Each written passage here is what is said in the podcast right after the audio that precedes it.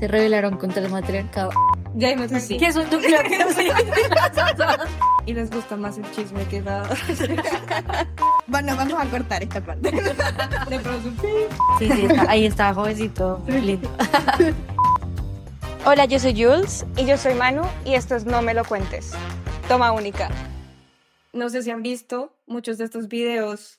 No sé si es de Vanity Fair o yo estoy como solo viendo contenido de eso. Que es como que traen a un experto de algo y empiezan a deconstruir la película. Ujú. Como que te, entonces, antes, no sé cuándo lo vi, que fue como un piloto de la Fórmula 1 y fue a ver, creo que la película, o escenas de la película de Bond. Ujú. Entonces empezó a decir, no, este, en este coche, no sé qué, bla, bla, bla. En esto no se podría hacer, o tienes que ir es a comer". posible. O con Claro. los médicos también. Exactamente, con médicos, abogados, es, de todo.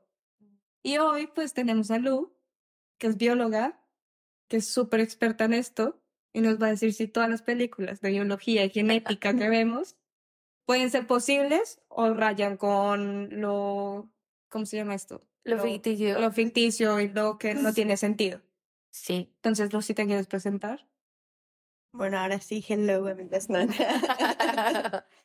eh, Me llamo Luciana. Soy de Bolivia. sí, ay, me llamo Luciana, soy de Bolivia, eh, soy bióloga, tengo un máster en genética y, y tengo otro máster en análisis clínicos.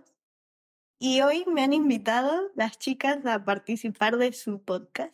Entonces hemos elegido la película de Gattaca, ¿no es Ujú. cierto? Sí. que me la, que de hecho anoche me la estaba mirando de nuevo y el nombre no no o sea tiene un significado son todas las letras que están dentro de lo o sea que son los nucleótidos del ADN no Ya me sí. ¿Qué es un núcleo? No ha pasado ni un minuto y ya estoy perdida. Pero está re cool. Sí. Ok. o sea bueno dentro del ADN eh, como por así decirlo el alfabeto Para contextualizar esta película para las personas que somos incultas, como yo, y les gusta más el chisme que la... si no estoy mal, Juli, esta es la película donde se conocieron Ethan Hawke y, Oma Thurman. y Uma Thurman. Que si no sabe quién es, uno es... Un, la, eh, Uma Thurman es Kill Bill. Kill Bill. Ujú. Y pues nada, estaban casados o están casados, no sé, ya hasta ahí llegó el chisme. Entonces, No, se que- divorciaron y Ah. tuvieron a su hija, que es la de de Stranger Things. Things. Entonces, Ujú. contextualización. Esta película se Ah, yo es de- no sabía chisme Ya. Sí. Es del me está 97. informando Yo toda- no, yo no miro esas cosas, pero qué chévere. Es del 97 y ahora sí lo. Creo que es del 94 eh del año que Ah. yo nací ¿Sí? Mm. Ah, bueno, yo- o no Ah, o no bueno Maldita sea Wikipedia. Bueno, vamos a revisar de nuevo. ahora sí, sigue. Que es un Ah. Nucleótido. Bueno, eh, son eh, las bases, por así decirlo, de- del ADN. O sea, el ADN es- tiene estas moléculas, ¿no? Que forman la doble hélice, ¿no? Sí. Bueno, ya, en teoría. Sí, que es, es, es el como nombre, cruzado. sí, Ah, sí, vale, ajá, y, y, o sea, trencita. Sí. la trencita. Y cuando vos lo ves, están pegados A con T. No, ¿Por qué vamos a estar explicando? Vale, Es muy- entonces muy complicado. Desde, desde el inicio de la película ya el nombre tiene algo que ver con Sí. genética. Sí, Sí, pero lo que te entiendo es que sí, como se van cruzando, como es una trenza, pues va a tener G, T, y así se forma el nombre. No, o sea, no, no, o sea, se han basado en el nombre dentro de lo que viene, a- o sea, el nombre tiene un significado no de que signifique algo, sino que están utilizando las bases de- o los nucleótidos del ADN, ¿no? Entonces, como el lenguaje del ADN es A, T, C y G, Ah, ¡Ay, pues qué pro! Claro. Sí. entonces han hecho con las letras un nombre, ¿no? Que Sí. tenga como coherencia. Ahora yo no sé si realmente Gattaca significará algo, eso ya no sé, ¿no? Ujú. Pero bueno, entonces, eso, de la doble hélice está la A con la T, la C con la G, ¿no? Ujú. Y entonces, eh, bueno, creo que cabe recalcar de la película que el argumento está bastante bueno, ¿no? A mí me gustó la idea. ¿De qué se Para la época está bastante buena. Para la época, o sea, claro, ya verifiqué la fecha y es del 97. Ah, Ah, bueno, perdón. Marta, ah, Bueno, vamos a cortar esta parte. Sí. La película se trata, en, en resumen, como sinopsis rápido para los que no quieran ver. en un futuro distópico, entiendo, em, en un futuro donde se puede eh, modificar genéticamente a las personas antes de nacer, Ujú. ¿sí? Eh, la sociedad está dividida como en dos grupos. Los pro, que son las personas que han sido modificadas genéticamente, y los no pro, que son los que obviamente nacimos naturalmente y somos Hijos de Dios la Dios, exactamente. Y entonces hay Ethan Hawke es un personaje que nació natural, pero su, su ambición quiere ser piloto. Pero para ser piloto tienes que pasar como unas pruebas y solo los que han sido modificados genéticamente Ujú. pueden hacerlo.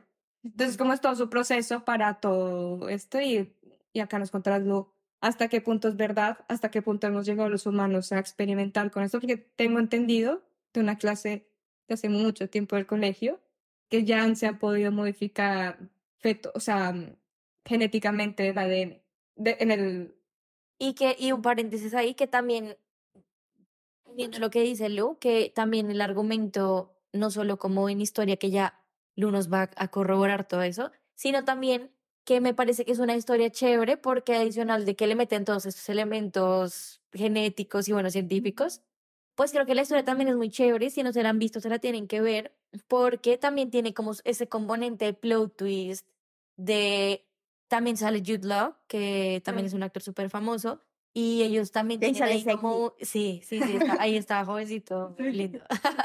Entonces, claro, ellos tienen que hacer como muchas cosas durante la película porque Jude Law es genéticamente modificado y Ethan Hawke no. Entonces Jude Law lo está ayudando como a llevar esta doble vida para cumplir su sueño y pasan muchas cosas así que son que yo ya saliéndome un poco de la genética, pero más como hablando de la película, me parece súper una historia como muy bien hecha. No sé qué tan accurate es a la realidad que ya uno lo dirá, pero la historia está bastante cool. estaba Y ahora sí, Sí, creo que bueno, es algo que de momento no se realiza, ¿no? O sea, no, no, no podemos ni éticamente ni tenemos la suficiente tecnología como para llegar a seleccionar un humano y decir, ok, le voy a quitar todas las enfermedades y encima quiero que sea rubio y ojos azules, ¿no? O sea, todavía no. En un futuro se supone que sí, ¿no? Que se aproxima para el 2045, ¿no? Pero bueno, o sea, también trae mucho el de, ok, quiénes van a tener acceso a y quiénes no, Sí, ¿no? Que es lo que demuestra mucho la película, ¿no? Que entonces no solo va a haber una discriminación social, sino también de, ok, en tema de ética, ¿qué consideramos que, a ver, una modificación la estás haciendo para mejorar o es simplemente estético también, ¿no? Porque bueno, el hecho de decir, ok, eh, voy a modificar a mi hijo porque quiero que sea más alto, porque quiero que sea superdotado, ¿no? Y encima no quiero que tenga todas las enfermedades que tenemos reconocidas hasta ahora, ¿no? Ya. Pero como todo, eh, pues siempre va a haber ahí el, el debate. el debate de decir, ok, hasta dónde se puede y no se puede, ¿no? O qué consideramos ético y qué no, ¿no? Entonces, por ejemplo, no hace, hace un par de años, de hecho está preso el científico, un científico chino Ujú. que modificó genéticamente eh, a unas gemelas Sí. porque los padres eran portadores de VIH y lo único que él hizo eh, fue mediante CRISPR, ¿no? Que es la herramienta genética ahora que hay, que desgraciadamente no es tan eh, específica y, y accurate, ¿no? Por así decirlo, porque, porque, bueno, no es tan fácil agarrar y decir, ok, son como unas tijeras, ¿no? Corto aquí, pongo lo que yo quiero poner o saco lo que quiero sacar. No, o sea, es muchísimo más complejo de eso. Hay muchas veces que eh, se puede pegar a otro lado y cortar otras cosas o agregar otras cosas. Entonces, al final y al cabo, nunca vas a saber qué es lo que realmente está haciendo al día de hoy eh, la, la, la terapia que tenemos esta, que es el CRISPR, ¿no? Entonces, eh, no, no está éticamente ni aprobado, ni científicamente vos puedes decir es que es 100% segura, porque no es segura. Entonces, al día de hoy no podemos hacer eso. Entonces, por eso lo metieron preso al científico chino este, porque claro, en teoría agarró y simplemente modificó para que no sean portadoras del VIH. Pero claro, no se saben qué otras cosas ha podido causar lo que él ha hecho, ¿no? O sea, puede ser que haya modificado otras cosas sin querer y no se hayan dado cuenta. Y entonces todavía no está aprobado, ¿no? Mediante las leyes al día de hoy, ¿no? Que de hecho ese era como uno de los puntos, porque Manu también nos mandó un programa que se llama Cuando yo no esté, que es un programa español. Y mm, el periodista es como tipo cronista, empieza a hacer como muchas eh, entrevistas a científicos o a personajes como importantes. Y el episodio que Manu nos, nos dijo que nos viéramos, precisamente eh, hablan un poco de eso, como de cómo vamos a estar en 45 años, como el no solo genéticamente hablando, sino como todo el desarrollo que va a tener este, Mm. todo este tipo de cosas, cómo vamos a poder entonces modificar a las personas o vamos a poder, mm, claro que es un poco lo que él dice, es un poco mm, Sí, lo que que tú lo escuchas y uno es como, en ¿qué? el statement es que va a curar el envejecimiento. Sí, Ujú. Sí, ¿Cómo se llama esta universidad? Que se me olvidó de dónde viene. De la Singularity University. sí. Eh, entonces lo que dice es, claro, llegamos a un punto en que vamos a curar el envejecimiento, que en mi opinión yo creo que lo venimos haciendo poco a poco. O sea, no curar el envejecimiento, pero sí alargar los años de vida que tenemos en... Ya, la ¿no? esperanza de vida. Claro, entonces si vemos épocas anteriores, las personas vivían hasta los 70, ahora tenemos una esperanza hasta los 100 años, ¿no? Y si seguimos así con esta tecnología y evitando envejecer, como este señor Bueno, Que lo sí, que, lo que él decía, ¿no? Es como sobrepasar también el, el tiempo biológico que tiene tu, tu organismo, ¿no? O sea, porque nuestro cuerpo llega a un punto en donde ya, o sea, está cansado, deja de funcionar y le da cáncer, ¿no? Porque, ah, o sea, ya cuando tus células están muy viejas, ya no se replican correctamente, que es- eso es el cáncer, ¿no? Ok. Es la replicación incorrecta de la célula, ya sea que se divide muchas veces, ¿no? Que normalmente ese es el cáncer, que se divide muchas veces y va creando tumores, ¿no? Y cuando va un poquito más allá, eh, va causando metástasis, que es que la célula ha adquirido otros poderes y ha modif- se ha modificado genéticamente de alguna manera y se deja de ser célula de, por decirte, del hígado y puede pasar a través del torrente sanguíneo, irse a otro lado y crear otro nuevo tumor, ¿no? Porque, bueno, creo que algo que quiero recalcar aquí, ¿no? Y que creo que en las películas no lo explican, es que es la genética en sí, ¿no? O sea, para que tengan un entendimiento, la genética no es solo la herencia, ¿no? O sea, porque todo el mundo dice, ah, bueno, la genética es lo que yo heredo de mi mamá y mi papá. No, o sea, la, la genética va mucho más allá de eso, es la, la, eh, como el sistema de cómo funcionan tus células, ¿no? Es eh, la informática dentro de tus células, o sea, tú tienes un gen y el gen ese va a dictar que tu célula eh, crea tal proteína, ¿no? Y hagas un cierto funcionamiento. Entonces, eh, por ejemplo, las células del corazón están genéticamente codificadas para ser células del corazón, ¿no? Entonces, cada, cada parte de tu organismo tiene un código genético que lo hace ser una célula específica de ese órgano, de ese tejido, ¿no? Entonces, la, la genética no es solo la herencia, sino es la codificación de todo tu organismo, ¿no? Es lo que te hace ser tú. ¿no? Ya.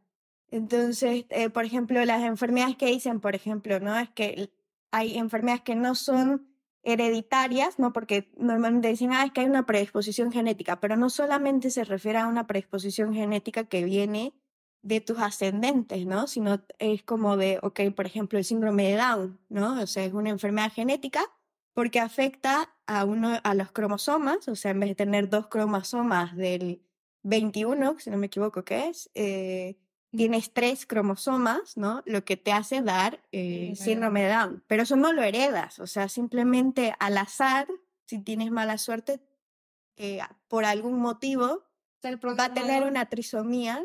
Ajá. Se el equivocó. eh. El programador de ese cuerpo puso una coma para de programación. sí, sí, sí. Y, ahí- y ya la encontró. Ok. Entonces sigue siendo a nivel genético, pero no viene por tema de tus antepasados, digamos. Simplemente ha sido como un rayón ahí en tu codificación, ¿no? Con que se equivocó el sistema, ¿no? Y, y te ha dado una enfermedad, ¿no? O por ejemplo, muchas de lesiones también, eh, no se sabe por qué ocurren, ¿no? A veces, por ejemplo, eh, factores externos, como pueden ser si fumas, si tomas, si te drogas, ¿no? Ocurren muchos, No muchas mutaciones, ¿no? Eh, a nivel genético y pues causan enfermedades, ¿no? Entonces, no, no, si- no, no significa que viene por herencia, sino igual están causando enfermedades a nivel genético, ¿no? Entonces ahí, ahí creo que hay que separar en el tema de, ok, ¿qué es lo que es la genética? No es solo la herencia, sino es la codificación dentro de nuestras células que las hacen ser qué tipo de células son, ¿no? Ujú. Ok. Y el cáncer es la, la mutación de las células, ¿no? Es entre el envejecimiento y la mutación, ¿no? Porque cuando una célula muta, eh, es lo que explicaba el científico, ¿no? Que es inmortal. que es inmortal, exacto. Entonces, el cáncer no muere porque se ha modificado de cierta manera, ha habido una mutación dentro de los biomarcadores ah, en el ciclo celular, normalmente, hay mucho tipo de mutaciones, ¿no? Depende también del tipo de cáncer, es por eso que ah, no, la gente cree como, ay, no, es que ya hay cura del cáncer. No, es que no, porque cada tipo de cáncer es diferente. Y, y, y es más, o sea, tú y yo podemos tener cáncer de mama y tú puedes tener unas mutaciones y yo puedo tener otra. Y sigue siendo cáncer de mama. ¿no? Entonces, es, es, es bastante complejo el cáncer, ¿no? Porque se sabe por qué lo causa, pero no se sabe por qué hay tantas mutaciones, ¿no? Entonces es un poco difícil eh, como contenerlo en sí, porque dices, ok, yo voy a preparar un, un medicamento para este tipo de cáncer, pero hay 10.000 variaciones dentro del, no sé, cáncer hepático, por decirte, ¿no? Ahí, Entonces, para, para dar un poquito de contexto, igual les vamos a dejar el, el video que nos vimos porque las entrevistas, o sea, toda la serie en general a mí me encantó, me seguí viendo un montón, le contaba a Manu, pero el, el, el periodista le pregunta a, mm, a, él es como un, él es un, no me acuerdo su profesión, pero es algo de la university. Singularity University, sí, no, no, no. Bueno, el man es súper pro. Entonces él, él, él le pregunta como, pero cómo ustedes, o sea, él empieza a plantear como un panorama al periodista, como, y entonces vamos a poder hacer esto, vamos a poder cambiar riñones, hígados, vamos a frenar el envejecimiento.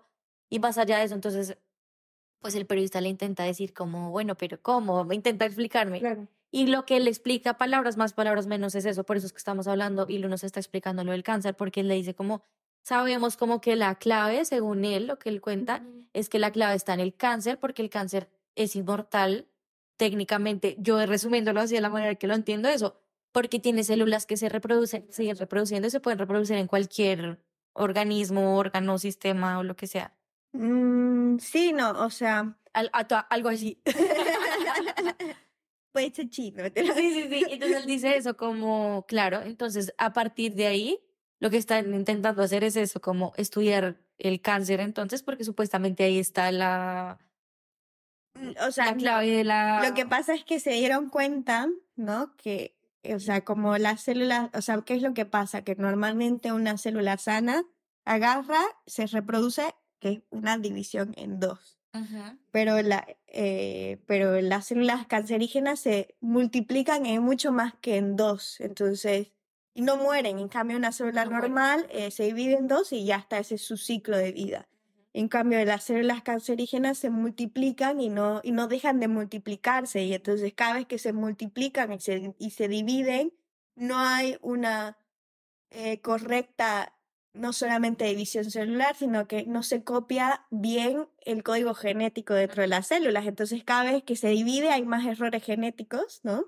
Entonces eso va causando errores, errores, errores, errores y, y bueno, va creando los tumores, digamos, ¿no? Entonces ellos lo que hicieron fue agarrar y aislar ese tipo de célula dentro de ese tumor y decir, ok, con este tipo de célula vamos a hacer experimentos, digamos, ¿no?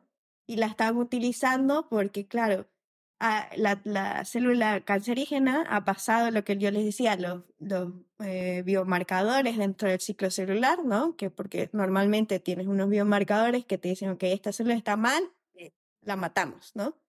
Pero las células cancerígenas no, es como que le, le se rieron de la policía, por decirte, ¿no? Entonces se sobrepasaron, no les importó y se siguen reproduciendo. Entonces lo que hicieron fue inmortalizar esta célula para hacer investigaciones, digamos, ¿no? Dentro del envejecimiento. Pero claro, ¿qué es lo que pasa? Como explicaba el científico, es decir, claro, o sea, ellos están tratando de luchar con el envejecimiento, pero el envejecimiento en sí también trae cáncer, ¿no? Entonces, y además él decía, ok, bueno, tu organismo tiene un tiempo de vida, pero vamos a reciclar los órganos, o sea, vamos a clonarlos de una célula, vamos a hacer los órganos, pero hasta qué punto vas a hacer todo biónico y ya tu organismo no va a ya no va a servir, que al final han decidido decir, ok, vamos a congelar el cerebro y le vamos a poner un nuevo cuerpo que nosotros vamos a hacer, ¿no? Entonces, ahí también viene a decir, ok, hasta qué parte sigo siendo yo y qué parte no. Y eso era lo que le decía a Manu, de que seguí viendo la serie, porque en verdad me gustó mucho. y luego él entrevista a un científico de la NASA súper famoso, que no me acuerdo el nombre, pero dejo la descripción. Y entonces él le preguntaba eso, le preguntaba cómo, cómo fue, fue este científico que es eh, negro, que fue nombrado como el científico más sexy en la revista People. Chismecito. Entonces le preguntaba, como, bueno, la vez pasada tuvimos a este científico de mm, y la, Singularity University, no me acuerdo el nombre tampoco, y le dice eso, como, y le pregunté que cómo iba a estar la humanidad, y él me dice que van a frenar la, el envejecimiento, van a frenar las enfermedades, eh, van a poder modificar genéticamente un montón. Entonces se le pregunta, ¿usted qué piensa de esto? O sea, como usted, ¿cómo nos ve en, en estos años? Y él dice lo que tú estás diciendo, dice como Dice, como yo no, yo no lo dudo, siento que es un proceso más lento, creo que él está siendo muy optimista, eh, pero él sí pone este componente de, pero yo no le veo sentido, o sea, como que ya se desliga un poco de la NASA y de, y porque él, él trabaja en la NASA, y dice, como pues, ahí sí como que me está poniendo 100% personal y dice como, pero no sé por qué yo querría como humano querer que me cambien o que me intercambien partes que no son mías, ¿sabes? Como no sé por qué querría vivir tampoco eternamente, no sé por qué querría. Entonces empieza a hacer con muchas preguntas y al final el man concluye eso, como pues a la final si yo sé que voy a vivir para siempre, creo que se le pierde un poquito de sentido a la vida porque voy a estar también, o sea, también entra como un componente un poco filosófico, así de, bueno, pues si yo ya sé que no voy a morir, todo lo voy a vivir más lento, todo lo voy a, todo lo voy a, mm, claro, tú te levantas y dices, tengo que vivir ya porque es que mañana me puedo morir y esto. Entonces él explicaba eso, como que se va a perder eso. Y si ahorita ya estamos así como sociedad, imagínate todos sabiendo que vamos a poder vivir eternamente. O sea, se va a detener el desarrollo del, de la humanidad en general, porque todo el mundo va a ser rico. Bueno, hablaba también de la sobrepoblación, ¿no? Porque, o sea, va, y venimos al mismo contexto de, ok, ¿quiénes van a tener el poder de seguir viviendo para siempre? mientras el resto de la población se sigue dividiendo, ¿no? Eh, y no puede acceder uno a lo que la gente rica puede, pero seguimos sobrepoblando el planeta, digamos, Entonces ahí hablaba de, ah, es que nos vamos a ir a Marte. Sí, sí, sí, sí.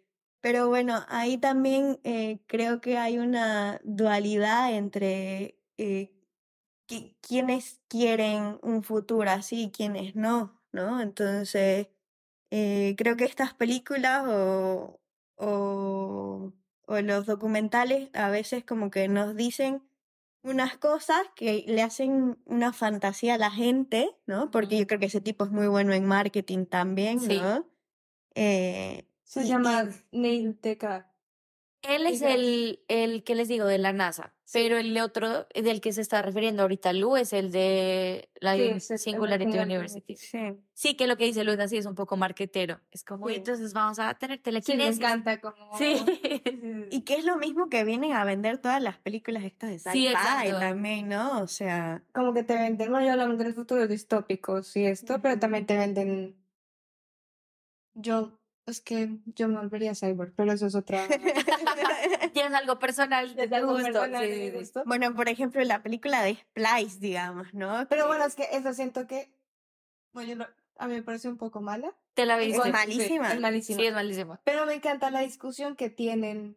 Porque, claro, está la. Está la bueno, no hemos hablado de IO Meetings, que esa. Es que esa está. Claro, pero de Splice me, me encanta la discusión más humana que tienen, ¿sabes? La discusión antes de crear este. este de ser la discusión que tienen de la chica se volvió obsesionada por su trabajo, pero porque quería mejorar el mundo y eso es como te lo venden a ti. Pero es que, es que eso es lo, lo, que más o menos este tipo de gente se vende, ¿no? Claro, o pues- sea, debamos hacer lo que querramos y no hay eh, un límite y no hay límite. Claro, como si tú vendes esto, si tú dices, es que vamos a, vamos, o sea, vamos a hacer esto para curar el cáncer. Dices, obvio, ¿por qué no? O vamos a hacer esto para curar otras enfermedades que son mucho más graves que el cáncer, ¿no? Lupus o... Ya. Tú dices, obviamente, pero está la otra parte, que tú dices, es que claro, si, si se soluciona esta, bien, por el mundo entero, porque no hay enfermedades, pero ¿qué pasa con esta tecnología? ¿Quién lo, quién lo va a utilizar? ¿No? ¿Quién tiene acceso? ¿Y quién va a utilizar esto para matar? Y, y que Gataca lo deja súper claro. Es Sí. como, y igual es obvio, ¿no? Como que los que más tengan plata siempre van a poder hacer eso y ya está. Pero en todos lados, o sea, las Sí, sí, sí. tecnologías al fin y al cabo las utilizan y mejoran la vida de quienes tienen acceso a ellas. ¿Y quién tiene acceso a ellas? Los que tienen Pues.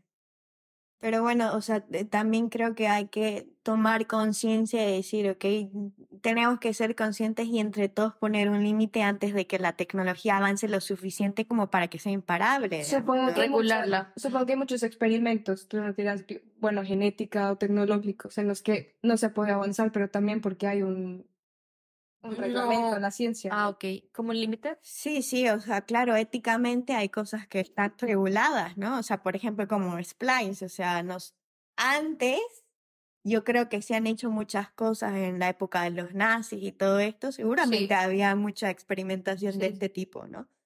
Eh, ahora ya no, ahora quién sabe en la China y en laboratorios secretos puede ser, digamos, Claro. ¿no? O sea, que Porque es que esto era lo que decía este tipo, como que ahorita en China estaban los políticos debatiendo derechos humanos para las IAs.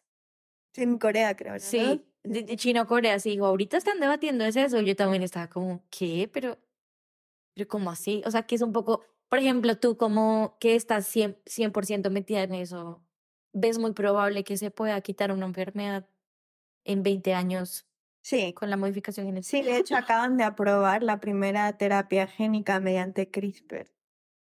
O sea, sí, hay, ya hay una. Empezamos por una, ¿no? Pero ya la, la acaban Sí. de lanzar hace tres meses, creo, si no me equivoco. Wow. O sea, estamos en el futuro. No, nosotros ya no vamos a poder disfrutar de eso, yo O creo. sea, yo solo quisiera, es lo que digo, yo solo quisiera aprovechar todo eso. O para, Ya ¿cómo se digo. llama esto que te duermen? Que Con te congelan? criogenizarte. Criogenizar. Y Mm, como que, como futuro. Sí, sí, sí, como y despertar en otra Y ver qué, qué pasó con el mundo. O somos Mad Max, o nos morimos de... O ya no hay nada. o no hay nada. Bueno, pero ahí, por ejemplo, entraría Bueno, no la, la, peli de orígenes, ¿no? O sea, creo que muestra una dualidad entre la lucha de la ciencia con lo espiritual, por ejemplo, ¿no? O sea, que ella creía en la reencarnación y en la espiritualidad y él era, no, 100% científico, yo tengo que probar lo que creo que es, ¿no? Y al final termina un poco así, ¿no? En él tratando de... Y su mujer, ¿no? Pues su mujer es quien lo impulsa a decir, sí, sí, andate a la India a buscar si la niña es realmente la reencarnación. Ah, Ah. bueno, esta fue otra de las pelis que dijimos, Sí. como elegimos tres, Gataca, Splice y... Cu- Cuatro, la mosca, ¿no? Algo. Ah, bueno, sí, la mosca. y bueno, varias. Y la de Annihilation, ¿no? La Eso es para que nos expliques qué putas es eso. Porque Sí, yo no porque no, entendimos, yo solo vi a Natalie Portman actuando. Yo solo dije porque actuó en una película tan mala. Eh, Ah, bueno. Pero esta de Orígenes es como súper famosa, o sea, es súper famosa dentro del medio, pero creo que no es tan popular, ¿sabes? No, Mucha gente me ha dicho como, no, nunca me la he visto, y yo como, esta peli es lo que también siento que lo que tú dices va muy anclada con lo que el de la NASA, que no me acuerdo el nombre que acabas de decir. Eh, Neil. Sí, Querido Neil. El, científico más sexy del siglo XXI. Era, él decía eso como, mira, tampoco sé en qué punto, en qué punto, o sea, eh, no sé cómo explicarlo porque es muy científico. ¿ah? como en qué punto va a estar como toda esta parte de, mm, de, del- de, de la decisión de, bueno, si quiero vivir, ¿para qué quiero vivir? Y dónde va a estar este debate de, pues si me quiero congelar y voy a despertar, pues también para que, ¿sabes? Como. ¿cómo va a estar la sociedad y por qué yo quiero hacer parte? Y, y el entrevistador le decía eso, como, no, la verdad, yo no, yo no quiero hacer esto, esto ya no va a estar cuando yo esté. Ya. Y era como, claro, pues esto ya, Claro. cuando ya no esté, por eso se llama así el programa. Y, y eso es lo que me parece como súper interesante de, de estos temas de mm, que van unidos más como a lo ideológico.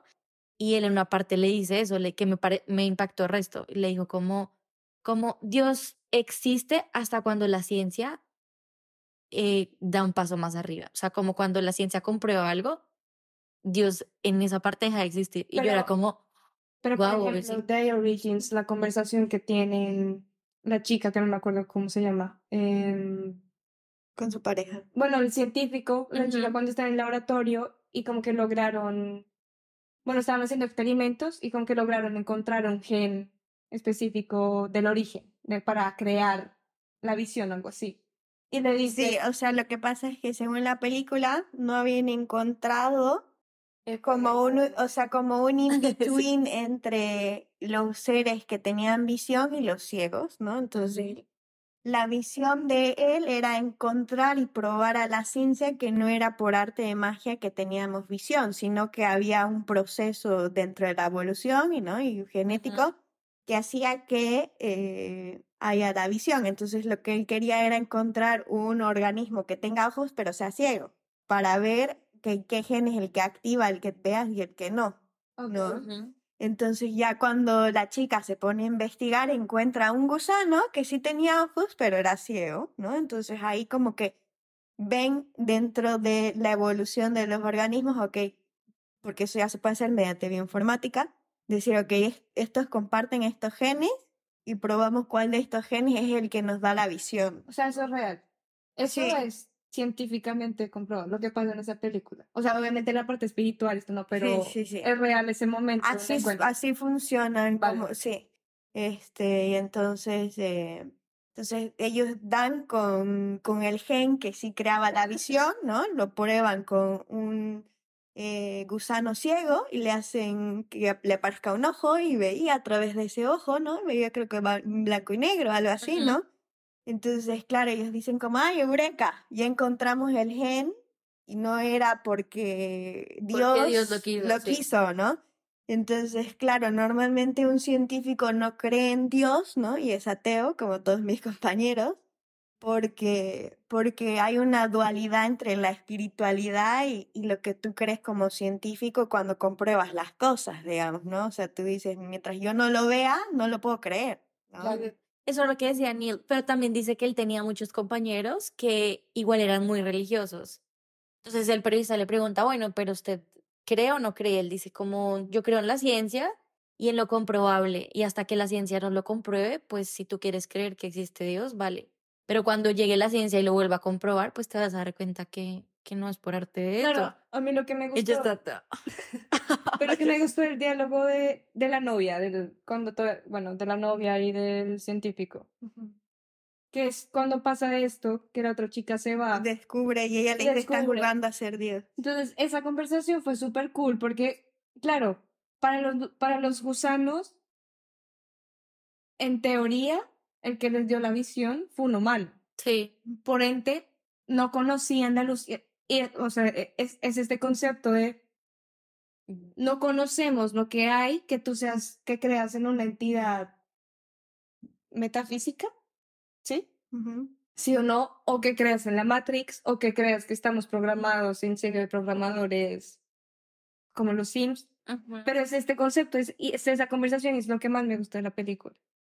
Que es como une dos mundos tan complejos, que la ciencia y la espiritualidad, pero te lo cuentan de una manera tan linda y tan entendible, excepto la parte de los genes. Pero Sí, es, es muy profunda, es Claro. muy... A mí me encantó la película, siento que sí le, va, le faltaba esa base sólida que a muchas películas les hace falta porque después la gente está como que qué pasaba en realidad, Sí, digamos, sí, ¿no? sí. O sea, solo le sacan como la- el otro lado y no lo científico, porque creo que es muy difícil hacer eh, una divulgación científica fácil y entendible, ¿no? Para el público, porque es muy complejo y, y sintetizarlo de una manera simple a veces es muy complicado, digamos, ¿no? Entonces, creo que eh, estas películas les falta eso, ¿no? O sea, si ya tú estás hablando de un tema que es de importancia para todo el mundo, como, oye, conseguir un experto que venga, te guíe, te explique para que tú en la película Lo informes y lo traduzcas para que la gente entienda que, por ejemplo, la genética no solo es la herencia, sino es la programación de tus células, ¿no?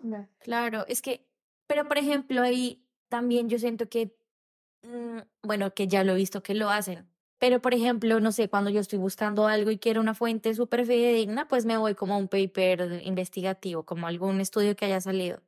Y claro, siento que todo está en un lenguaje muy específico, que pues que es obvio que va a estar en un lenguaje así, más si es como algo investigativo, pero digo, como, claro, como hasta qué punto puedes tener tú este acceso a la información como para tú entenderlo, porque es lo mismo cuando tú ves películas de Christopher Nolan, que él sí o sí se sienta con eh, em, astrofísicos, físicos, y empiezan a hablar. Claro, tú hay muchas cosas que estoy segura que yo no he, no he pillado de, de Interstellar o de este tipo de películas, pero más allá de eso es como eh, debería haber la responsabilidad de que se divulgue la información de una manera que todo el mundo entienda. Bueno, yo creo que... O simplemente hay lenguajes como los médicos, como los abogados, como los publicistas, ¿sabes? Como que no todo el mundo tiene que saber de todo.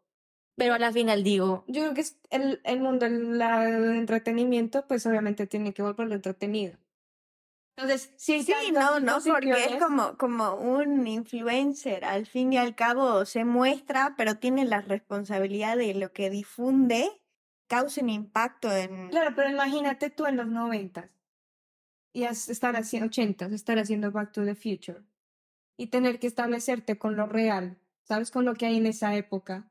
Bueno, claro, claro, depende del contexto de la película. Claro, entonces eso toda esta ciencia ficción que siento que sí debería tener barrera para que ser convincente y para decir, por ejemplo, lo que pasa en Splice, que no es nada convincente. Tú dices esto ya. Mira que no es tan loco, o sea, ¿no? la película Ah, es muy... Esto ya sé, eso a mí lo loco me que me pareció El que se lo dije a Lu fue como la relación que él tiene Sí, con o él. sea, bueno, no, que no creo. Pero de resto dije, pues marica, si este man clonó a sus perros, al presidente ah, nuevo de Argentina. Sí, hizo cuatro perros de... Cinco. Y esta es Pues otra cosa, la clonación todavía no está, ah, o sea, Probada, sí, ¿no? el man En cometió... algunos países no hay, ¿no? Sí, no, no, no. Porque también hay un man en Arabia Saudita que ha clonado a Raimundo y todo el mundo, un animal. Eran animales, son animales. animales. No, No, sean humanos, o sea, pues que no se sabe lo que tú dices. En lugares donde no hay, no es la Unión Europea, que hay muchas reglas y entes que O bueno, o simplemente en laboratorios secretos, ¿no? Claro. O sea, laboratorios militares, por ejemplo, no sabemos qué es lo que hacen. O sea, ¿pero crees que podría haber un un híbrido como en Splice? Seguro que sí, o sea, es muy probable que sí, o sea, se, se, se prueban, Ay, seguro, no. que, seguro que prueban muchísimas cosas, digamos, ¿no? Y, la, y, y, y- de que sucede, sucede, ¿no? O sea, es- no me parece algo loco, o sea, lo loco era la relación que ella tenía con ese ser, digamos, enfermizo, enfermizo. Sí. Pero la película sí te da un concepto de que, por ejemplo, dentro de la biología, o sea, no, dos más dos no es cuatro, ¿no? O sea, que ellos pensaban que era hembra y al final hace una metamorfosis y se vuelve macho. ¿no? Ya. Y eso pasa mucho cuando tú experimentas, o sea, tú tienes una visión y dices, ok, esta es mi, mi teoría, ¿no? Esta es mi hipótesis y esto es lo que yo creo que va a pasar. Ya. Pero cuando tú experimentas, resultó que no era lo que tú pensabas y Claro, la conclusión puede ser ¿no? muy abierta. Pues, no solo puede ser muy abierta, puedes encontrar cosas pues que no y puede que sea totalmente lo opuesto a lo que pensabas o estás descubriendo algo totalmente que ni siquiera te lo habías imaginado, ¿no? Entonces, imagínate vos crear un ser que es mezcla de todo, ¿no? Y que vos digas, ok, ¿cuál va a ser su comportamiento no solo social, ¿no? O sea, sino también eh, cómo va a ser eh, físicamente. ¿no? Porque una cosa es, ok, físicamente más o menos creo que va a ser así, ¿no? O sea, tengo un fenotipo en base a lo que yo estoy eligiendo, pero su comportamiento social, ¿cómo va a ser? Es que eso no lo puedes predeterminar. Es impredecible. terminar. El comportamiento social, ¿no? O sea, y hay enfermedades que, por ejemplo, son multifactoriales, ¿no? O sea, como, como ¿Qué es la diabetes, por ejemplo. La diabetes, por ejemplo, o sea, tú puedes tener una predisposición genética, ¿no? Pero factores externos también hacen que la enfermedad se Comer mal. manifieste, como comer mal, no hacer ejercicio. ¿no?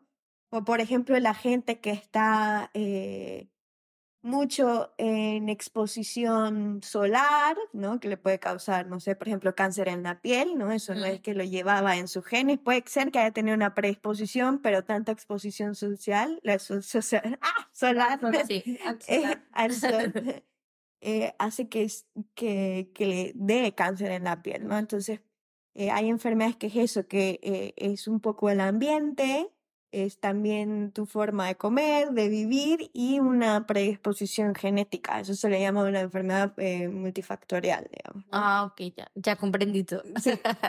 Y, o sea, que los, cuando decimos que el humor de alguien fue porque así era mi papá, ¿eso es genético? No se lo ha podido comprobar, digamos, ¿no? Sea, Eso no se puede comprobar. O sea, que tú, la, no sé, como sentimientos. Yo he escuchado mucho que dicen como lo que tú dices, como el primer hijo, sale, el carácter le sale al papá. Claro. O sea, eso es, Te lo juro. eso es. bueno, puede ser. Lo he visto en un millón de TikToks. Es Que que, tú después, o sea, claro, entiendo que la genética era Es que claro, o sea, dentro de la genética, mientras no sea un fenotipo, un fenotipo es todo lo visual, físico, ¿no? Ajá. O sea, por ejemplo, los ojos azules es el fenotipo que yo estoy viendo en ti. Eso sí, porque cuando yo lo voy a, voy a agarrar el gen y lo voy a mutar, que creo que en, la, en el color de los ojos no es un solo gen, creo que son varios genes los que implican el color, eso no estoy segura, no, no es mi área. Eh, entonces también es eso, no, muchas veces no es un solo gen el involucrado, son varios genes, ¿no? Entonces Ok. es más complejo de lo que se cree. Entonces, mientras vos tengas un comportamiento social, ¿cómo lo puedes comprobar si no es algo físico? O sea, ¿cómo vas a Sí, saber? no hay manera. Ya. Eh, O sea, o mientras no sea físico, no hay como tú lo pruebes, ¿no? Es, es tu alma. Y acá vengo otra recomendación que les hice que ya fue muy tarde, porque es, pero está muy cool, que se llama The Best Unknown. Y The Best Unknown es un documental que se hizo hace tiempo, con el 2018, y son nueve científicos de ramas diferentes. Ujú. Por ejemplo, empieza el físico y después cuando explica todo el tema de agujeros negros, que es como lo más desconocido dentro de su rama, el, el físico se va al... al Matemático. al mate- bueno, Al geólogo, creo. al geólogo o algo así. Mm. Entonces, él- y le explica, el geólogo tiene esto, que es el, el the most unknown. Y en biología, lo que, eh, que es el- creo que es el último, es que no sé si se ha podido demostrar que todos los humanos venimos como el mismo gen o somos diferentes especies. O sea, como... Es que mm, no sé cómo explicarlo. Todavía. O sea, si tenemos una que ver explicarnos. Claro, que si solo es uno o somos varios y porque si somos varios eso explicaría por qué somos, porque hay seres humanos que sobreviven a más cosas o otros seres que tienen X o Y motivo, O ¿sabes? sea, como si hubiesen seres humanos, seres de otra cosa, Sí, seres de otra cosa. Exactamente. O Eso sea, se puede comprobar. Sí, no. O sea, en teoría sí tenemos un ancestro en común, ¿no? O sea, así como explican que primero surgió la vida en el agua, luego fue terrestre, ¿no? Eh, para empezar, este, sí venimos de los primates, que viene a ser el ancestro en común. Hay un primate ahí que viene a ser el ancestro en común. Y de ahí, por ejemplo, los neandertales, nosotros no descendemos de los neandertales. Esa es otra ramificación dentro de nuestro ancestro en común, ¿no? Porque hay como un del Homo sapiens sapiens, ¿no? Sí, nosotros somos sapiens sapiens. Ajá. Y entonces, por ejemplo, eh, antes de que seamos sapiens sapiens, el Homo sapiens sí convivía con el neandertal y los denisovans, que eran otra especie, ¿no? Entonces, que antes no se sabía si éramos como hermanos o no, ¿no? Entonces se ha descubierto que es otra ramificación, ¿no? Que no es que descendemos de ellos, sino simultáneamente convivían y sí han llegado a reproducirse, ¿no? Y dentro de la reproducción, eh, pues eh, nosotros tenemos un porcentaje de neandertal. ¿Por qué? Porque cuando tú, eh, eh, no sé, juntas dos especies, lo mejor o lo que se necesita de esa especie por selección natural se va a quedar, ¿no? Entonces, por ejemplo, yo una vez hice una presentación de un paper que era eh, que nos habían traspasado los neandertales a los sapiens era, por ejemplo, como una resistencia a los virus que ellos tenían, ¿no? Entonces, era súper interesante ver que eso se había quedado porque nos servía a nosotros bajo selección natural, ¿no? Que era lo que explicaba Darwin. Eh, y, y que por eso trascendió y, si- y sigue trascendiendo y mantenemos ese porcentaje de neandertal, digamos, eh, con nosotros, ¿no? Pero ha sido no porque descendamos, eh, no porque sea- sean nuestros ascendentes, sino porque ha habido una hibridación de especies. digamos. Porque es que eso era lo que explicaba Neil. O sea, es que yo me quedé viendo fue el de Neil. el otro. Decía eso, como que solo hay un por ciento. Es lo que él decía, no, no lo sé, no sé si lo entendí bien. Pero decía que so- eso hay un 1% de diferencia genética con los chimpancés. Pero que ese 1% pues nos da a nosotros la racionalidad, inteligencia, ta, ta, ta, y ellos no. Entonces era como, pues imagínate el, como el, el bache tan grande que debe ser de una especie a otra ya cuando son totalmente Ya. diferentes. Bueno, genéticamente y Sí, con fisiológicamente. una banana tenemos un 27% de diferencia, digamos, son plantas, digamos, ¿no? Exacto. Y antes, por ejemplo, se creía que nosotros teníamos mucho más genes de lo que se ha descubierto después del proyecto del, del genoma humano, digamos, ¿no? O sea, en realidad no es que tenemos más genes, sino simplemente hay como mucho más, eh, sí, como que tenemos genes duplicados, como se utilizan de otra manera, se combinan, por así decirlo, ¿no? Eh, hay otros eh, mecanismos moleculares que vienen a intervenir, activar, desactivar. Después está la parte de epigenética que no está exactamente dentro de la, del ADN, ¿no? Que es el que codifica directamente, pero eh, son factores, moléculas externas que vienen, activan y desactivan, ¿no? Claro. Entonces, por ejemplo, hay otros organismos que tienen mucho más genes, pero son menos complejos, ¿no? Entonces nos- se, se pensaba lo opuesto, que nosotros teníamos mucho más genes porque éramos mucho más complejos. Complejos, sí. Pero no es así, ¿no? Entonces es como eso, ¿no? Es como decir, wow, o sea, en realidad hay 1% de diferencia con los chimpancés Exacto. y eso nos ha dado la racionalidad de decir, oye, ¿qué pasó acá, digamos, ¿no? De estar, De estar aquí estar- grabando un podcast. sí, de estar los nerviosos. Sí, Bueno, entonces ahora con la mezcla de genética, espero que haga bien en la transición a, a la Sí. última película. Es posible que en experimento, bueno, yo no me vi la mosca, pero me vi el capítulo, no sé si De Los Simpson. que pasa. Es posible que en experimentos podamos convertirnos o pasarnos. No, eso ya es mucha fantasía. ¿Sí? Listo. No, bueno, es que ese, ese capítulo de Los Simpson es muy fantasioso porque literal es re... Claro, por que eso. se metió una mosca y...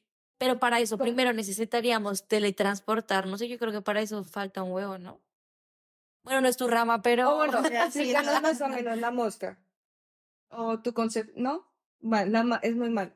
Eh, Lo que pasa es que sí es muy típica clasiconga, que era como considerada el sci-fi del, de la época, De la época. tipo Frankenstein y eso, pero básicamente es el capítulo de Los Simpsons, literal. Sí, bueno, No, bueno, sí, yo, yo la estaba tomando como parte, así como splice, como algo muy loco. Una sí podía pasar, la otra no podía pasar, ¿no? O sea, sí puedes, por ejemplo, como, como en la película de Gattaca, agarrar en un futuro, ahora no, y decir, ok, quiero ser eh, más Quiero inteligente y ¿no? quiero tener los ojos azules y una mejor visión y no tener miopía. ¿no? ya, pero eso lo de- decidían los padres, ¿no? Claro. Ajá, Y, y ya no vendría a ser, y tiene que ser sí o sí in vitro. Porque no ujú. es que dentro tuyo pueden agarrar y seleccionar. No, No, ya ahí naciste. Claro. Ya no, ya no hay vuelta atrás. Solo quiero decirles que yo nací gracias a la ciencia. Por eso quiero ser cyborg. La vamos, a, vamos a congelar tu cerebro y te vas a poner Mi cerebro. cerebro. No pena. Pero Yo le preguntaba a Lu hace mucho como, claro, cuando Lu habla, yo lo único que analizo de todo lo que entiendo es como que siento que hay mucho trabajo detrás de, no sé, eh, investigar X tema de la genética. Entonces, eso me hace pensar como, claro, también siento que la gente, bueno, la sociedad en general, de, en la sociedad de la tecnología en general, es como que se empiezan a hablar como estos, estos mitos así, re, ya existe la cura para el cáncer, ya tenemos la cura para el SIDA. Y como que uno llega, o sea, dentro de mi ignorancia del tema, es como que yo diría como, bueno, sí, de pronto ya las farmacéuticas lo tienen y es control político y económico y ya está. Pero luego escucho ahora lo y digo, como no, marica, o sea, no debe ser tan fácil.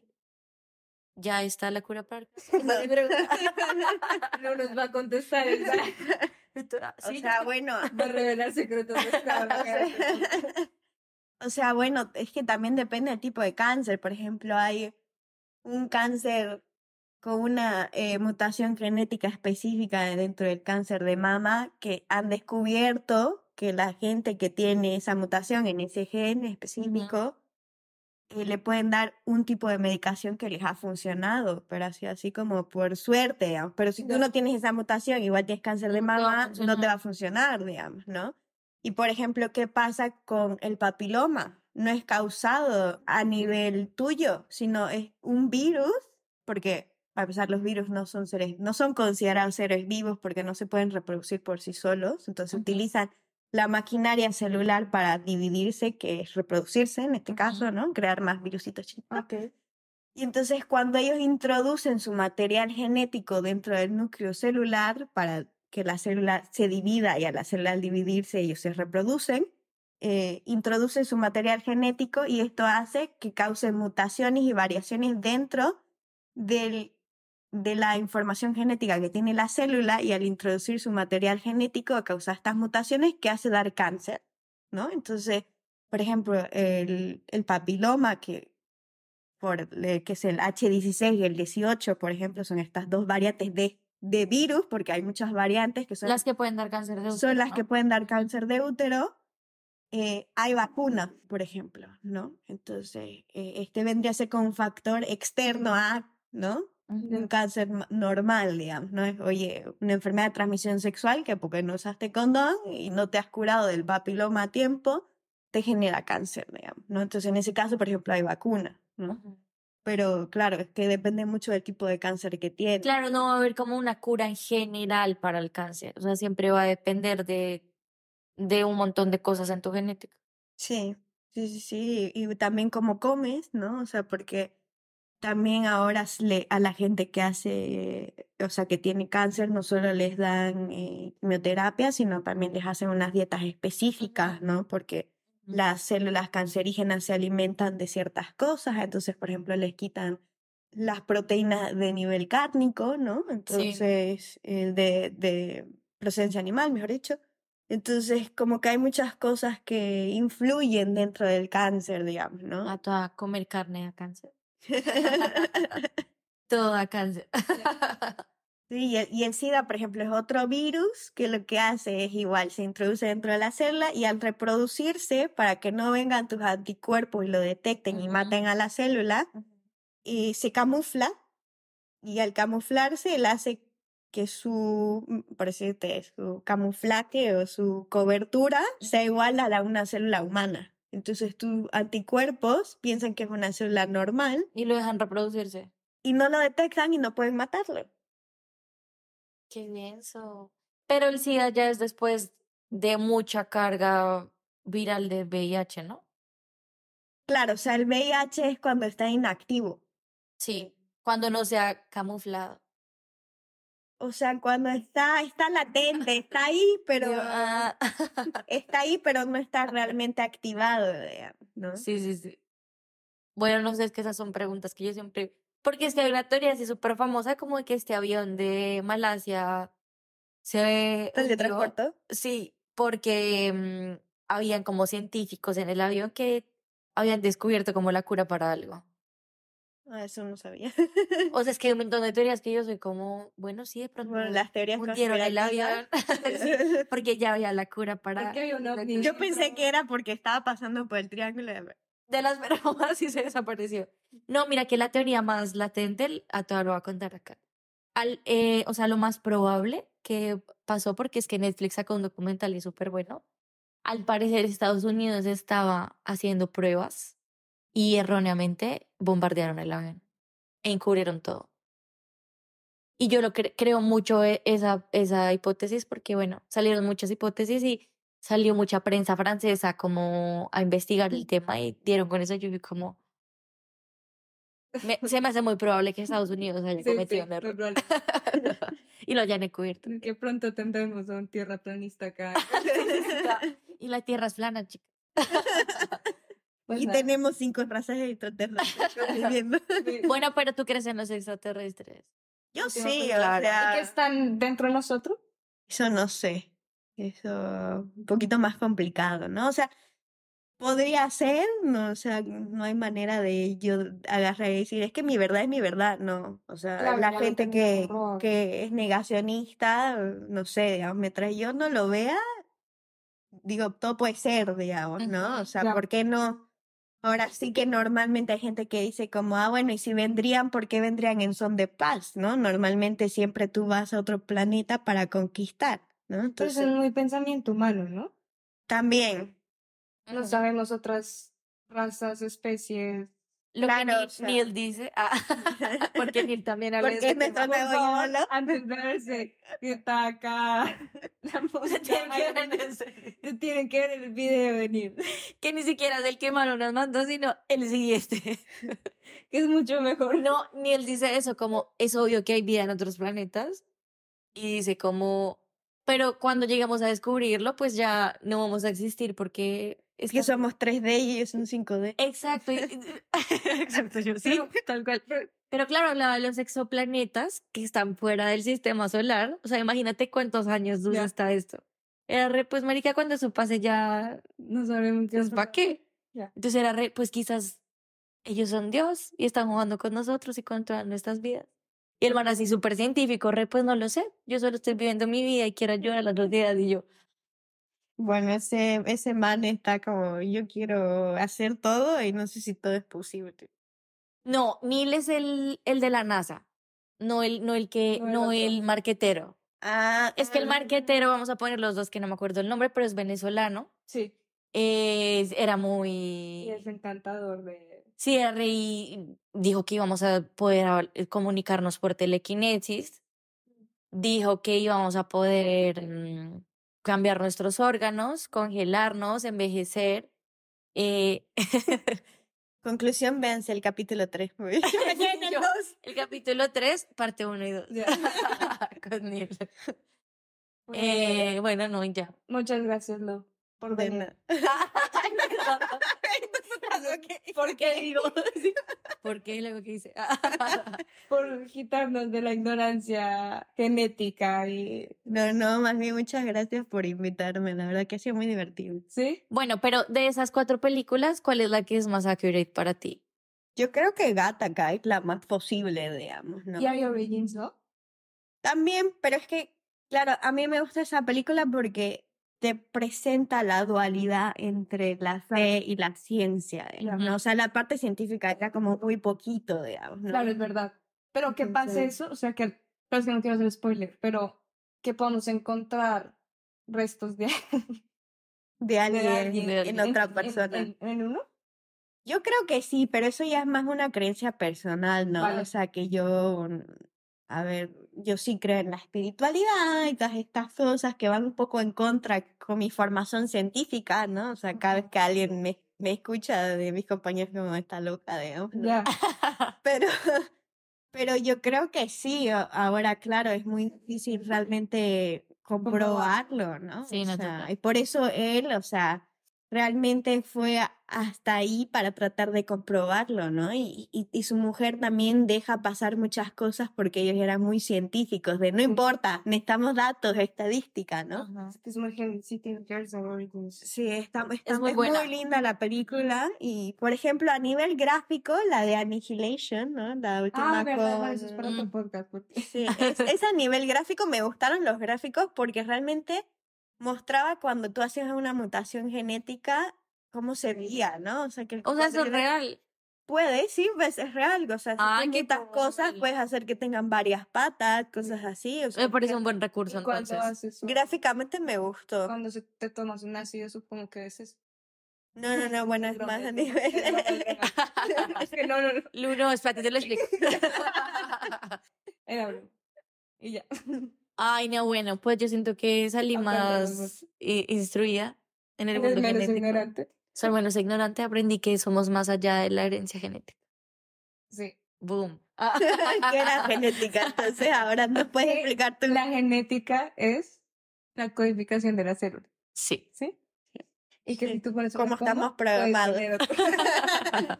Sí, nuestra programación, es lo que nos hace ser nosotros, qué, qué locura. Cada vez pienso que Dios es un ma- programador. programador. Es un alien O programado. hay muchos programadores enviando código, que es todo un algoritmo y ya es aleatorio. Y ya. Y alguien nos está, nos está No, controlando. ya la se controla, ¿sabes? Como crearon un algoritmo que se volvió tan evolucionado que ya. Como el capítulo de Los Simpsons de Lisa que crea una, un universo con su diente. Bueno, eso. Eso mismo. eso. Pero bueno. Sí, gracias. Corte.